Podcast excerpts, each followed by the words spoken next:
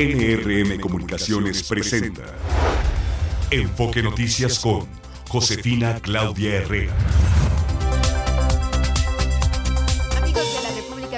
Qué gusto saludarles en este miércoles 3 de enero del 2024. Estamos aquí a nombre de la titular de este espacio informativo de Adriana Pérez Cañedo. ¿Cómo estás, Gastón? Qué gusto saludarte. Muy buenos días. Josefina, muy buenas. tardes. buenas tardes, Josefina. Saludamos al auditorio Enfoque Noticias. Que tenga una espectacular tarde soleada. Eh, sí, soleada de miércoles. Sí, sí, y además como hoy es día de las cerezas cubiertas de chocolate. ¿Cómo ves? Ya nos contarás de Exactamente, sí, sí, qué delicia, sí, claro, Yo creo que viene bien para esta tarde que a pesar del sol siempre está como fría, así es que pues eh, le deseamos que tenga un buen día y claro, vamos a escuchar las noticias más importantes de las últimas horas. La Secretaría de Seguridad y Protección Ciudadana informó que en el caso del secuestro de 31 migrantes en Tamaulipas se están rastreando los teléfonos celulares y también se analizan los videos de la ruta que siguió este camión. Entre los plagiados hay ciudadanos, mire usted, de Venezuela, también de Ecuador, Honduras, Colombia y México.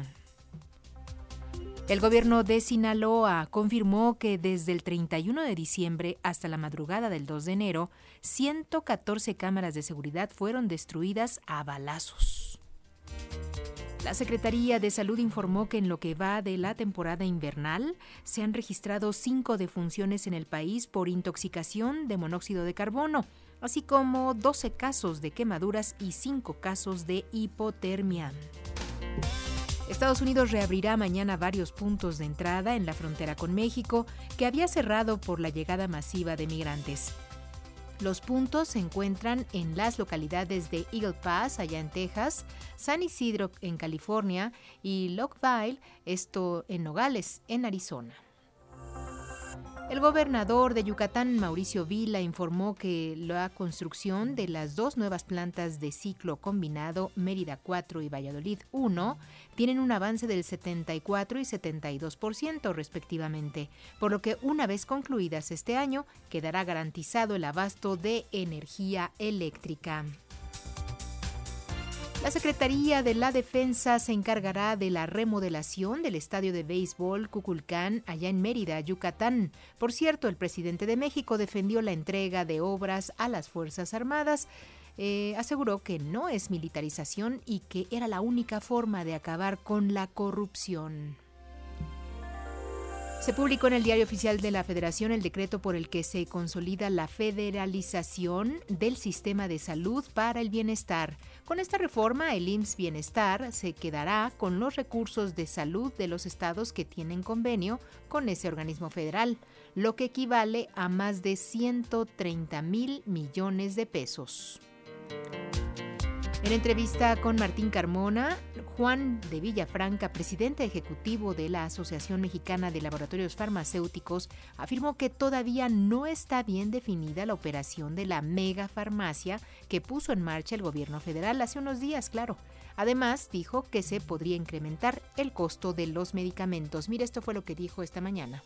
Pues nosotros como fabricantes pues estamos siempre en la mejor posición de apoyar y de surtir. Estamos esperando que nos digan a dónde se va a surtir el medicamento, si va a ser todo, se va a enviar a esta megafarmacia o van a seguir los canales de distribución, es algo que necesitamos definir, porque el medicamento tienes que manejarlo pues con un esquema de trazabilidad, ¿no? donde muchos medicamentos tienen que ser en temperaturas controladas. Entonces ahí tienen que ver dos cosas, tienen que tendrán que ver la parte logística por un lado y por otro lado la parte de costos, porque si no también este pues el costo del medicamento se va a disparar. En otras noticias, el INE extendió los horarios de los módulos de atención ciudadana del país, esto para tramitar o actualizar la credencial para votar. La fecha límite es el 22 de enero. Recuérdelo, Gastón, ¿ya actualizaste tu fotografía, tu credencial del INE? Justamente el año pasado, Josefina, el año ah, pasado ya se tenía caducidad, no me había enterado y que se me acaba, se, se, le acaba la vigencia, pero el año pasado fui, fui eh, justamente en enero, hace un año, Pedí mi cita, todo fue muy rápido, me la dieron para el 7 de enero, recuerdo. Y fue muy rápido, tardaron 15 días en entregármela. muy bien, muy bien. Qué bien, pues, pues eso es lo que hay que hacer, estar pendiente de revisar. Como bien dices, a veces se nos pasa, sentimos que eso es ya una cosa cotidiana que debe estar allí y no, ahí tienen actual. La caducidad, exacto. ¿no? Muy bien, pues allí el instituto amplió ya la vigencia de credenciales que vencieron en diciembre del 2023 para que sean válidas, eh, claro, válidas en las elecciones de junio próximo. En información internacional, fíjese que ascendió lamentablemente a 73 el número de muertos por el sismo de 7.6 grados que azotó Japón el lunes pasado y de lo cual le informamos oportunamente. Los equipos de rescate trabajan contra, reloj en localidades como Wajima, Noto o Suzu. Eh, también antes de que se alcance el límite de las 72 horas, pues luego de ese periodo, claro, es casi imposible encontrar personas con vida entre los escombros. Por cierto, la Secretaría de Relaciones Exteriores de México informó que hasta el momento no hay registro de connacionales desaparecidos o fallecidos en la zona del temblor para obtener información de mexicanos en territorio nipón, la embajada puso disposición el número telefónico. Mire, note usted si es que requiere de este número. Es el 00 81 80 99 80 80 22. Esta información, por supuesto, usted la puede consultar en nuestro sitio web en enfoquenoticias.com.mx. Oiga, después del asesinato del número 2 de la oficina política de Hamas, Saleh al-Aurauri, en Egipto se hizo una pausa en su papel como mediador de las facciones palestinas. Sí, Egipto está haciendo una pausa para buscar una solución al fin de la guerra en la franja de Gaza. Por su parte, los movimientos de Hamas y la yihad islámica informaron a El Cairo que de la suspensión de estas negociaciones con Israel para un alto al fuego.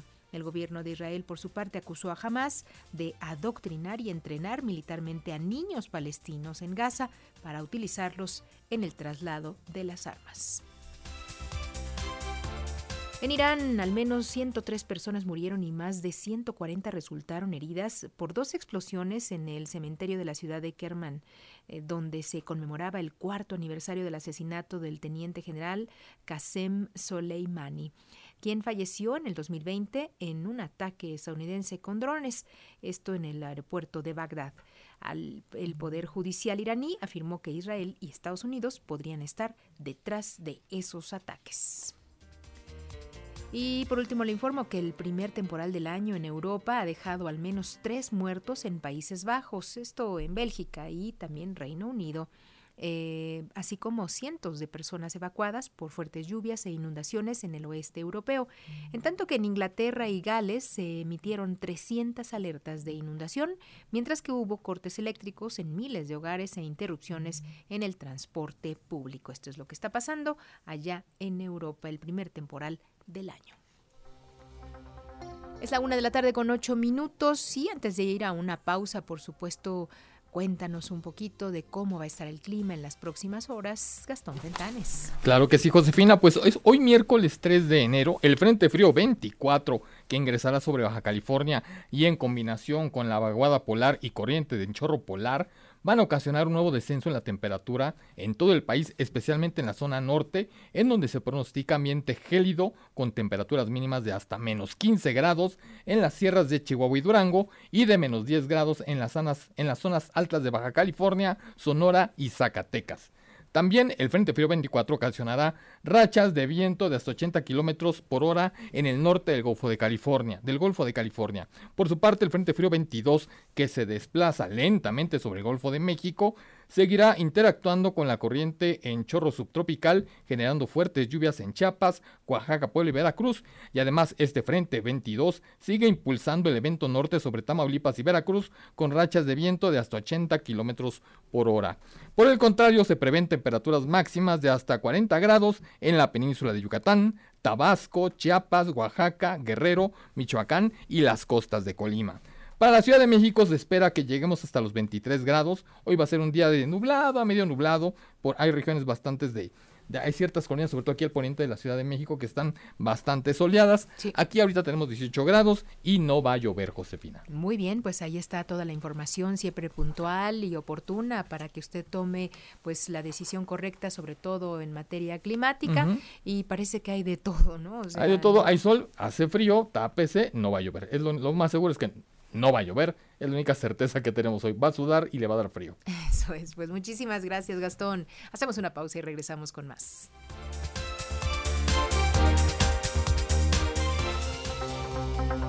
Y están haciendo todo, todo, todo por buscar, rastrear y encontrar a, a, los migrantes que lamentablemente, pues al parecer han sido secuestrados. Mara Rivera nos tiene la información en detalle. Adelante, Marita. Creo que sí, José, auditorio de Enfoque Noticias, pues mira, la secretaria de Seguridad Pública, Rosa Isela Rodríguez, dijo que, pues antes que nada, que este tipo de eventos se daba con uno, dos, tres migrantes, pero este número, dice, es típico. Explicó que se ha identificado a las personas de varias nacionalidades y ahora pues están realizando diversas acciones para ubicar y rescatar a las víctimas, como el seguimiento de teléfonos, el análisis de videos, así que se espera tener resultados, dijo, muy pronto. Escuchemos se identifican a eh, personas de varias nacionalidades, eh, venezolanos, ecuatorianos, hondureños, colombianos y mexicanos. La, Fiscalía del Estado de Tamaulipas está encabezando la investigación con el apoyo del Gobierno de México. Eh, en conjunto con autoridades de la Secretaría de la Defensa, de la Guardia Nacional, de la Secretaría de Marina, también está la Secretaría de Seguridad en el apoyo. Y bueno, al asegurar que se avanza con las investigaciones, el presidente López Obrador dijo que se reforzó la búsqueda de estos 31 migrantes en, en Matamoros, Tamaulipas, tras el secuestro que se registró el pasado 30 de diciembre. Durante la mañanera desde Mérida, Yucatán, el primer mandatario fue cuestionado sobre la posibilidad de que el secuestro tuviera fines de extorsión, a lo que pidió pues esperar el avance de las investigaciones, ya que reconoció que sí se han dado casos y así pues aprovechó para detallar que en el caso de los 31 migrantes ya participan las Fuerzas Armadas. Escuchemos. Que esperar a ver qué eh, resulta, desde luego lo que deseamos es encontrarlos a todos sanos y salvos y estamos haciendo ese trabajo con el gobierno de Tamaulipas. Eh, se está reforzando la búsqueda con elementos de la Guardia Nacional y de la Secretaría de la Defensa, eh, muchos más elementos y helicópteros. Y bueno, pues se dijo confiado del trabajo que se realiza junto con el gobierno de Tamaulipas y Américo Villarreal, del gobernador, y mencionó que a pesar de que se ha dado una reducción a nivel nacional de 77.6% en materia de secuestros, un número considerable si es de personas indocumentadas, pero pues dice el presidente que por lo que atrás hay que hacer el llamado o hay que hacer un llamado a cuidar a los migrantes, tener más albergues para ellos y detalló las entidades donde más se registran estos casos y que son eh, San Luis Potosí, eh, particularmente en la zona de Matehuala, y también en Nuevo León, en Coahuila y sobre todo en Tamaulipas. Este es el reporte que te tengo. Muy bien, muchísimas gracias, Mara. Buenas tardes, José. Buenas tardes. De hecho, fíjese que el gobierno colombiano, a través de su Cancillería, hizo un eh, público un comunicado de prensa que en las últimas horas menciona el Consulado General de Colombia en Ciudad de México recibió por parte de las autoridades mexicanas el reporte de un presunto secuestro del que habrían sido objeto 31 migrantes, quienes se dirigían por las vías del estado de Tamaulipas hacia la frontera con los Estados Unidos de América. Hasta el momento, el consulado ha podido establecer la identidad y confirmar en junto con las autoridades mexicanas que cuatro de los migrantes eran de nacionalidad colombiana. Se están recabando ya los datos para verificar si dentro del listado de migrantes desaparecidos podrían identificarse más con nacionales. Queremos recordar a la comunidad colombiana los canales de comunicación de emergencias del Consulado de Colombia en Ciudad de México. Ponen el correo electrónico y el número telefónico 55 28 45 39 88 para que los familiares de los connacionales desaparecidos en ese país puedan reportarlos y así brindar todo el apoyo y la atención consular por parte del Consulado y la Dirección de Asuntos Migratorios Consulares y Servicios al Ciudadano de la Cancillería de Colombia. La Cancillería reitera a la ciudadanía la importancia de realizar un proceso de migración hacia el exterior de manera regular, segura y ordenada. Esto es fundamental para evitar que las personas que salen del país arriesguen sus vidas y su integridad física y emocional. Así es que, bueno, pues este comunicado también lo publicaremos en nuestro sitio web para que usted tenga la información ahí eh, de todo lo que se está dando a conocer respecto a este caso. Y le cuento más cuando es la una de la tarde con 19 minutos. Fíjese que en entrevista esta mañana con Martín Carmona, el coordinador general de la Comisión Mexicana de Ayuda a Refugiados, Andrés Ramírez Silva, afirmó que la capacidad de operación de la Comar se ha visto rebasada, principalmente por migrantes que acuden erróneamente a solicitar la condición de refugiado para dirigirse a los Estados Unidos. Mire, vamos a escucharlo. Este grupo que acude a la Comar también a su vez puede subdividirse, yo podría decir, en varias categorías. Una categoría de personas que acude a la Comar, que a su vez puedo dividirlo en dos, que no realmente no quiere protección en México, sino que acude a la Comar equivocadamente por razones de mala información, por razones de manipulación de la información por parte de coyotes o otros grupos. Les dicen que tienen que pasar a la Comar, que porque consiguiendo una constancia de la Comar, con ello pueden pues, lograr el apoyo de migración o pueden simplemente transitar hacia el norte del país, y eso es absolutamente falso. Andrés Ramírez afirmó que en los últimos dos meses se redujo el número de migrantes que acudieron a la Comar tras las modificaciones al método de atención para las personas que sí requieren la condición de refugiado. Vamos a escucharlo.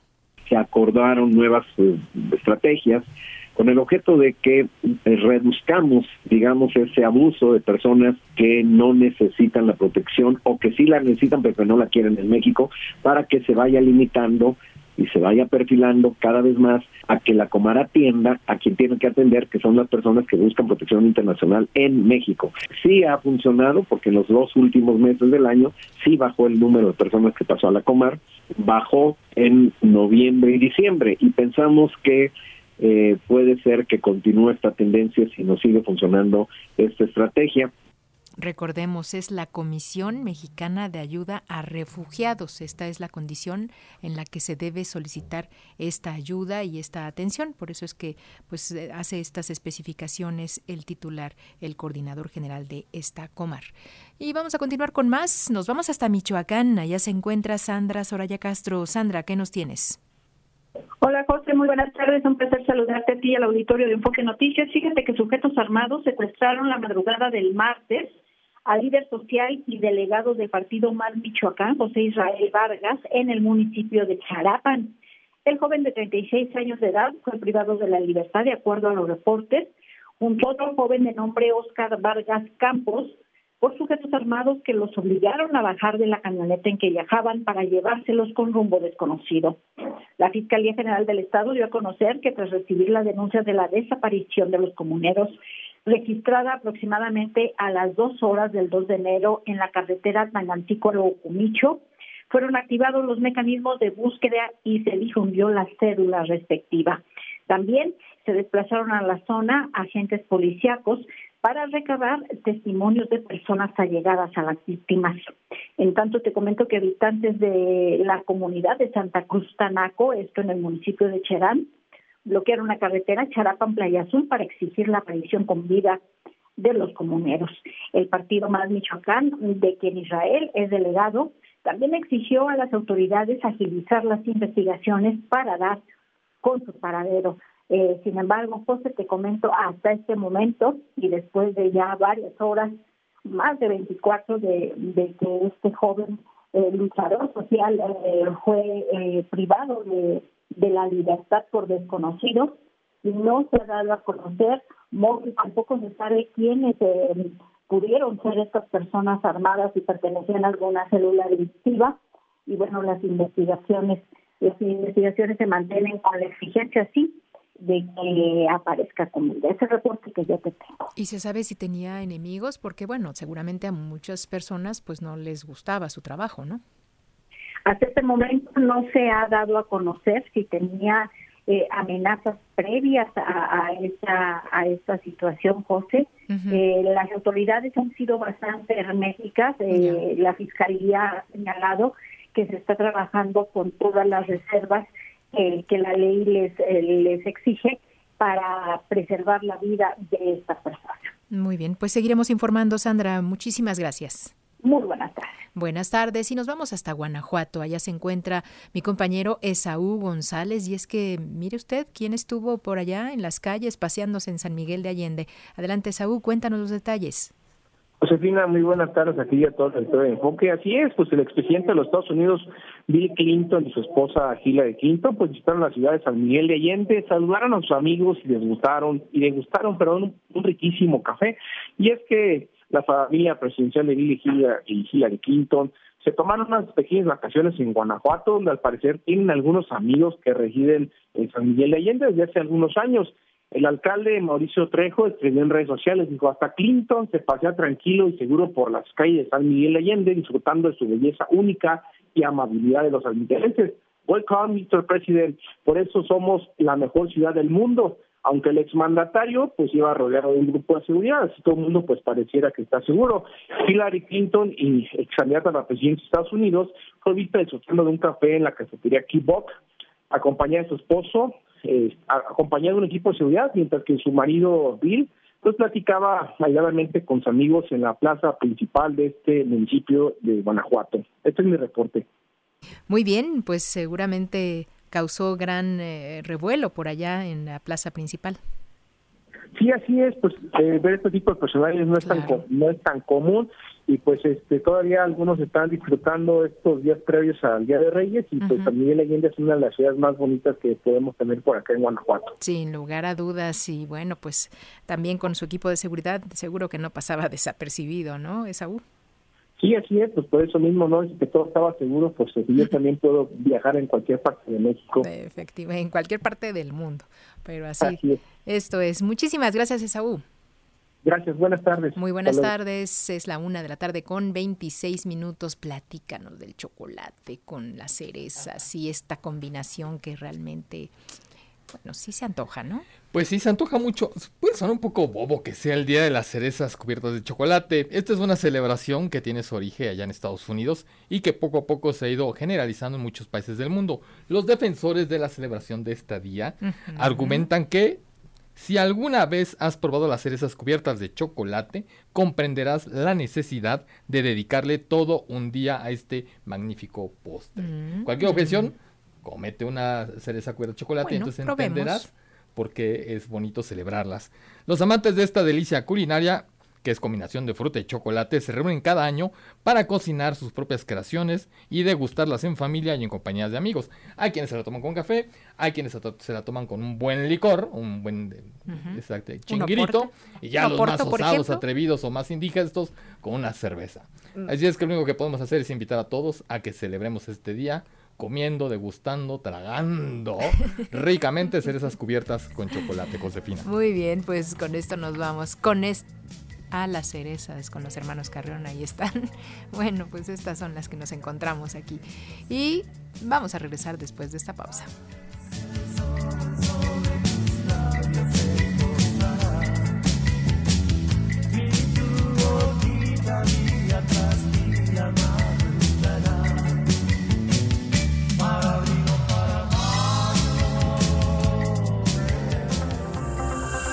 Es la una de la tarde con 31 minutos. La presidenta del Tribunal Electoral, Mónica Soto, encabezó la primera sesión del año. De ello nos informa mi compañero Sergio Perdomo Casado. Te escuchamos, Sergio. Hola, José. Un saludo a la audiencia. Habemos presidente en el Tribunal Electoral. Mónica Soto, magistrada, 30 años al servicio electoral del país, pone en prenda su imparcialidad, independencia y autonomía en la presidencial del año 2024. Esto dijo les manifiesto que va en prenda mi imparcialidad, independencia y autonomía en mis decisiones, honrando toda la esencia de este órgano de justicia electoral. El, el proceso electoral está plenamente garantizado. La presidenta del Tribunal Electoral, magistrada Mónica Soto Fregoso, encabezó la primera sesión del año en la cual señaló que va en prenda su imparcialidad. Aseguró que el proceso electoral está garantizado y también dijo que habrá buenas cuentas de la calificación de la elección presidencial. Esto señaló. Esta será la quinta ocasión en que el Tribunal Electoral del Poder Judicial de la Federación realice el cómputo final de la elección de presidencia de la República y entregará la constancia de mayoría y validez de la elección como lo hizo en los años 2000, 2006, 2012 y 2018, reconociendo y garantizando la voluntad popular de alterar distintas fuerzas políticas en el poder. Ello exige de nosotras y nosotros un trabajo ejemplar en la resolución de controversias, la protección de los derechos de las ciudadanas y los ciudadanos, así como la garantía de acceso a la justicia electoral. La magistrada Mónica Soto Fregoso reconoció el trabajo de las mujeres en la administración pública, de Norma Piña, presidenta de la Suprema Corte, de la presidenta del INE Guadalupe Tadei Zavala y de la presidenta de la Cámara de Diputados Marcela Guerra, así como de las precandidatas a la presidencia. También la magistrada Mónica Soto Fregoso señaló que su cargo se debe a la lucha de las mujeres y dijo que habrá cero tolerancia desde esta presidencia en contra de violaciones o de abusos o de violencia en contra de las mujeres. Así lo subrayó.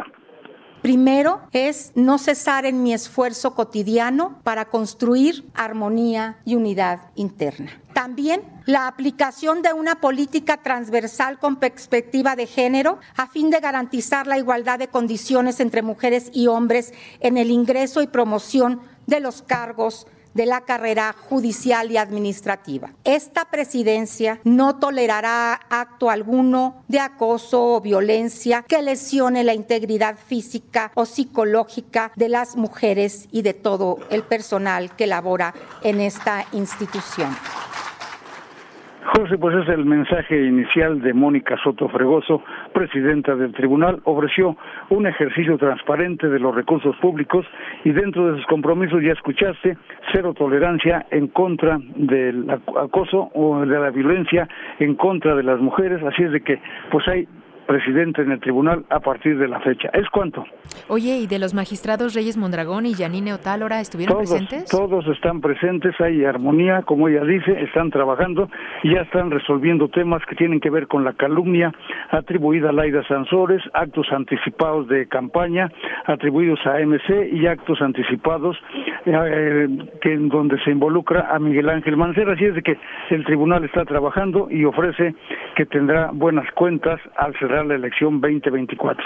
Ya, es que por ahí nos encontramos en algunos eh, sitios que no habían eh, estado presentes, por eso preguntaba. No, sí están, están sesionando ya las magistraturas, así es de que en forma inmediata estuvieron presentes, les hizo un reconocimiento al magistrado Reyes Rodríguez Mondragón, señaló que, bueno, le expresa su más sincero reconocimiento, admiración y respeto como destacado jurista y juzgador, así es de que, pues ahí está el reconocimiento también para Yanine Otálora y todos están participando en un clima de armonía. Y, bueno, antes hubo una ceremonia cívica desde las 10.30 de la mañana, así es de que actividad ya hay de manera formal y, bueno, hay armonía hasta lo que se ve, no se ve ningún desaguisado en el Tribunal Electoral, José. Pues a trabajar, Sergio, muchas gracias. Estoy pendiente, gracias, hasta, pronto. pronto. Tenemos más información, más que darle a conocer, vamos con mi compañero Ernesto Gloria, y es que, sabe, la Coparmex advirtió que el decreto de expropiación de una planta de hidrógeno en el estado de Hidalgo a favor de Pemex envía una señal adversa para la inversión. De ello nos informa Ernesto. Adelante, Ernesto. ¿Cómo estás, Josefina? Auditorio de Enfoque Noticias, muy buenas tardes a todos. Efectivamente, la Confederación Patronal de la República Mexicana expresó su preocupación y rechazo a esta expropiación hecha por el gobierno federal de una planta de hidrógeno ubicada en el estado de Hidalgo. El organismo invitó al Ejecutivo Federal a actuar con responsabilidad y agotar todos los mecanismos de diálogo y negociación con empresas proveedoras, permisionarias, concesionarias o licitantes con las que tenga diferencias antes de realizar actos unilaterales como la expropiación de bienes. El organismo señaló que el país no puede enviar el mensaje de ahuyentar las inversiones ni tampoco demostrarse como uno de Estado de Derecho frágil, ya que ello repercutirá en la llegada de nuevas inversiones en el marco del llamado nearshoring que generaría más empleos. La planta fue declarada como de utilidad pública el pasado 28 de diciembre mediante un decreto, por lo que la conservación y prestación del servicio de suministro de hidrógeno, operación y explotación de la misma, ubicada en el interior de la refinería Miguel Hidalgo de Tula Allende, la cual fue ocupada a favor de Pemex Transformación Industrial como empresa productiva del Estado subsidiario de Pemex. La planta operaba desde el 2017 a cargo de la empresa francesa Air Liquide y tenía el compromiso de suministrar hidrógeno por 20 años a la instalación petrolera y con ello reducir los costos de Pemex. La Coparmex consideró que con este tipo de medidas el gobierno está desarrollando una estrategia de reestatización de actividades económicas, entre las que destacó lo más preocupante es la apuesta por militarizar tareas como la compra, gestión y distribución de medicamentos o bien la operación de una línea aérea, entre otras.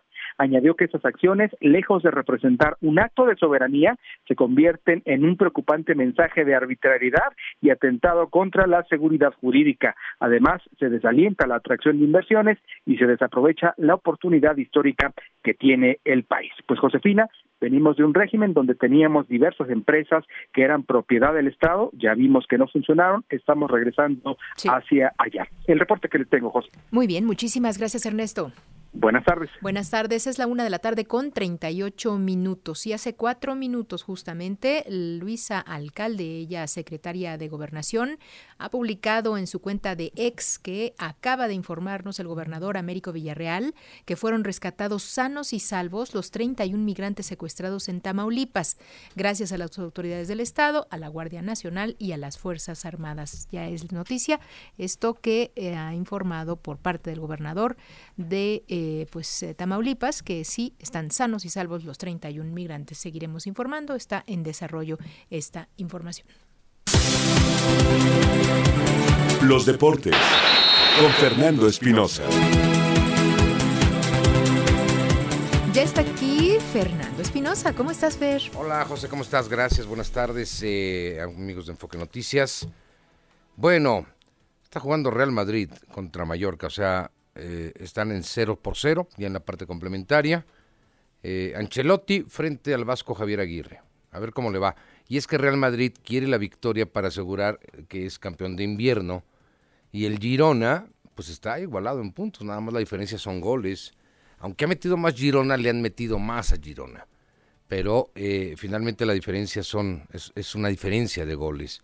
Así es de que Real Madrid quiere hoy, no quiere quedarse con el punto, ni quiere perder el partido. Ya está Vinicius de regreso. Esto en la Liga de España. Y mañana el Girona juega frente al Atlético de Madrid, que el Atlético es el tercero. Eh, el Barça, por cierto, va a ir hasta, hasta mañana. Más bien, Girona y Atlético de Madrid juegan hoy a las dos y media de la tarde. Mañana es Las Palmas frente a Fútbol Club Barcelona, que el Barça es cuarto, imagínense nada más. Está igualado con el Atlético en 38 puntos. Y que por cierto ahí juega Julián Araujo en Las Palmas, pero ¿sabe qué? El mexicano de selección nacional, él no va a jugar mañana frente a Barcelona. Y no es que esté lesionado ni mucho menos. Lo que pasa es de que él pertenece al Barça, está cedido a Las Palmas, Unión Deportiva Las Palmas, que tiene por cierto años el Barcelona, considerando que era un equipo de ascenso, eh, años eh, Barcelona que no va a Las Palmas a un partido de primera división, pero pues va a jugar frente a Julián Araujo, pero no jugará Araujo, no jugará solo el equipo. ¿Por qué? Porque hay una cláusula del miedo que se le impuso el Barcelona. ¿Eres mío? Me perteneces a mí, no juegas contra mí. Es algo curioso, pero bueno, pues la va a aplicar Barça Julián Araujo, que está considerado uno de los mejores eh, sub-21 en Europa. ¿eh? Lo tienen ahí considerado bastante bien el jugador mexicano. ¿Sabe quién está ya en las instalaciones de las Águilas del la América? Chicote Calderón Cristian El Chicote Calderón, ex de Necaxa y ex de Chivas Rayadas de Guadalajara, que para mucha gente le puede parecer increíble y me puedo sumar de que esté Chicote y no porque venga del Guadalajara. Eso de rasgarse las vestiduras porque fuiste del América o del Guadalajara y intercambian equipos, eso ya pasó. Era un tema muy purista, setentero, ochentero, noventero. Aquí la condición es que Cristian Calderón pues es el otro involucrado junto con Alexis Vega del escándalo, ¿no? Pero Cristian no ha tenido uno, también varios escándalos, eh, indisciplinado, y ahora pone en su Twitter que eh, pues va por una nueva oportunidad. ¿eh? Ojalá, ojalá y sea bueno para el América porque hay que suplir ausencias, por ejemplo, Miguel Ayun, en fin, y, y América ya tiene que trabajar pronto porque la próxima semana ya empieza el, eh, torneo de liga. Pero está el Chicote haciendo exámenes médicos y seguramente al rato firma contrato y seguramente ya al rato, mucho más tarde, será la presentación a los medios de comunicación y a toda la sociedad del nuevo integrante de Calderón, que creo la afición de América no lo ve con, con los mejores ojos, pero como le acaban de entregar a los aficionados un título, pues también no, no, no reclaman mucho, esa es la realidad. Fíjese que el fichaje de Neymar por el PSG está en investigación porque la justicia de Francia cree que el equipo de París podría haber obtenido ventajas fiscales en la compra del brasileño por parte del que fuera vicepresidente de la Asamblea Nacional de Francia. ¿Será? ¿Sabe qué? Pues es que esto es un grito a voces. A ver, ahí está Nasser Al-Khelaifi, que es el presidente del equipo. Nasser Al-Khelaifi, un tenista catarí, fue eh, miembro o presidente de la Federación eh, catarí de tenis, fue el número 900 y fracción del mundo en la ATP, o sea, un tenista que le puso ahí ganas, pero sabe que de forma casual se encontró un día a también, a también Ben Hamad Al-Sani, que es el emir de Qatar, y se hicieron amigos desde hace 30 años. Y ahí comenzó, él perteneció a una clase media catarí, sus padres incluso eran cultivadores de perlas, eh, me refiero a Nasser Al-Khelaifi, el presidente del, del eh, PSG, y de pronto pues se hizo multimillonario. Y luego, cuando Sarkozy era presidente de Francia, pues vinieron una firma de contratos extraordinarios con los cataríes, por, ahí se habla de, de, los activos cataríes en Francia, que son de unos 26 mil millones de dólares. Se le, hace, se le hace raro que la justicia de Francia no esté metida en este tema raro de evitar eh, ventajas o de tener ventajas fiscales el equipo parisino, pues no, no es, no es nada raro, pero lo están investigando. Lo, malo es que lo están investigando también ya desde hace muchos, muchos años. Decirle que Rogelio Funes Mori, el eh, goleador de los Rayados de Monterrey histórico, está muy cerca aparentemente de irse a jugar al gremio de Porto Alegre en Brasil. Hace unos días dijo Tato Noriega que no estaba, eh, no había interés de los brasileños en realidad por Funes Mori y que Funes Mori pues es perteneciente a la plantilla regia. Bueno, en Brasil dicen que ya es prácticamente un acuerdo al que han llegado la entidad de Porto Alegre y el jugador de, los Rayados de Monterrey, Funes Mori. Eh, finalmente, comentarles en el deporte blanco y perdió Novak Djokovic 6-4, doble 6-4 en la United Cup allá en, Australia. Eh, pierde ante Alex de Minaur, el, el australiano, pero y dice que tiene una lesión, un problemita en una muñeca, pero dice estaré bien para el abierto de Australia. Hay que ver qué viene ahora con eh, Rafa Nadal que se presente y está presentándose en Brisbane. Son los deportes, José, muchas gracias y muy buenas tardes. Gracias, Fer, buenas tardes. Adiós. Hasta luego, es una de la tarde con 45 minutos. Regresamos con más después de esta pausa.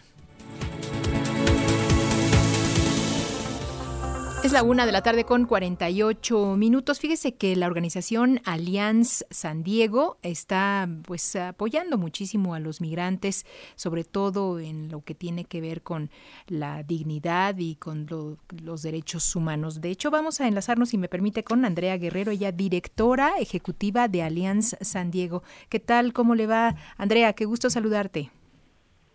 Gracias, gusto en saludarte. Feliz año nuevo. Gracias igualmente. Cuéntenos sobre el apoyo que están haciendo en, pues, para los migrantes en materia de derechos humanos que tienen, pues lamentablemente, que cometen a algunos agentes fronterizos. Sí, gracias por invitarme.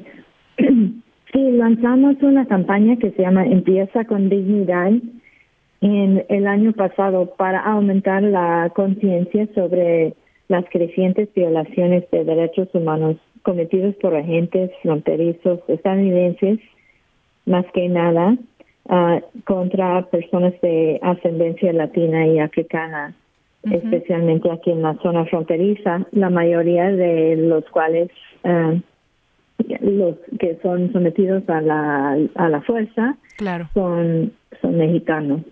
Ya, lamentablemente está creciendo el número de migrantes en estas épocas, ¿no? Está aumentando el número de inmigrantes y también está aumentando el número de, abusos. Y nos preocupa mucho lo que lo que está haciendo nuestras fuerzas, uh, nuestros agentes fronterizos estadounidenses en la zona fronteriza. Y, y eh, la campaña es para, no más para aumentar la conciencia, pero también para impulsar un cambio en nuestras leyes, porque en los Estados Unidos no respetamos la ley internacional de limitar la fuerza y este tenemos una un estándar de uso de fuerza aquí en los Estados Unidos que es diferente de lo que tiene allá en México en, o en el resto del mundo que que permite que los agentes fronterizos y otros policías se puede usar fuerza contra una persona si ellos uh, lo perciben como razonable o razonable. Entonces, según su perspectiva, pero la ley internacional uh, limita el uso de fuerza a lo que es necesario y proporcional. Claro. Eh, entonces, si no tenemos estos límites, este resulta un um, incidente de, de abuso muy alto que eh, y casi uh, impunidad total. Eso es. Y bueno, eh, de esta manera ustedes están haciendo visible todo esto que sucede, pero ¿de qué manera también ayudan a estos migrantes? Sí, pues aquí en la frontera también, si, si pasa un incidente, le ayudamos a, meter una queja contra el gobierno y, ah, y también eh, le damos una plataforma para contar su historia, si podemos. Y, por ejemplo, la historia de Marisol García Alcántara es un buen ejemplo. Ella es de México, de la Ciudad de México.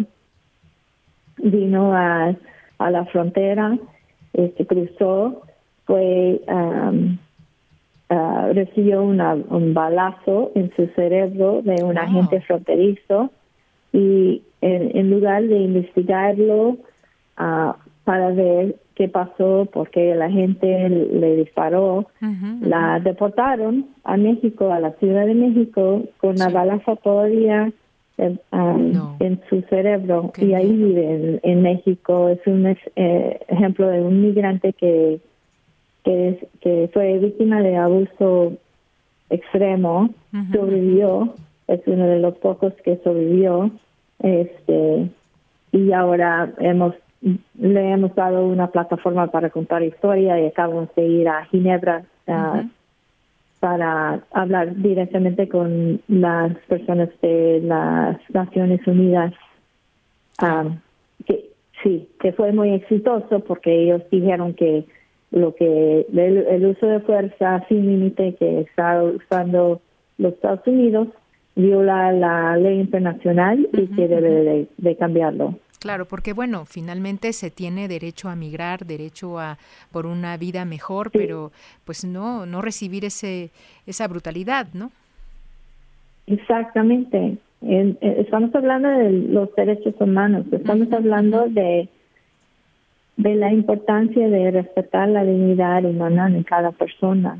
Por eso la campaña se llama Empieza con dignidad.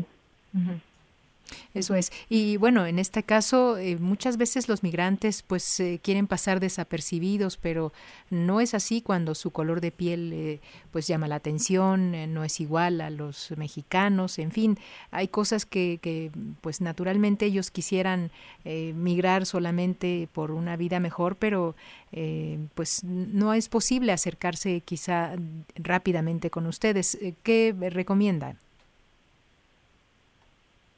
Es importante eh, entender cuáles son los riesgos de llegar a la frontera. Hay muchos.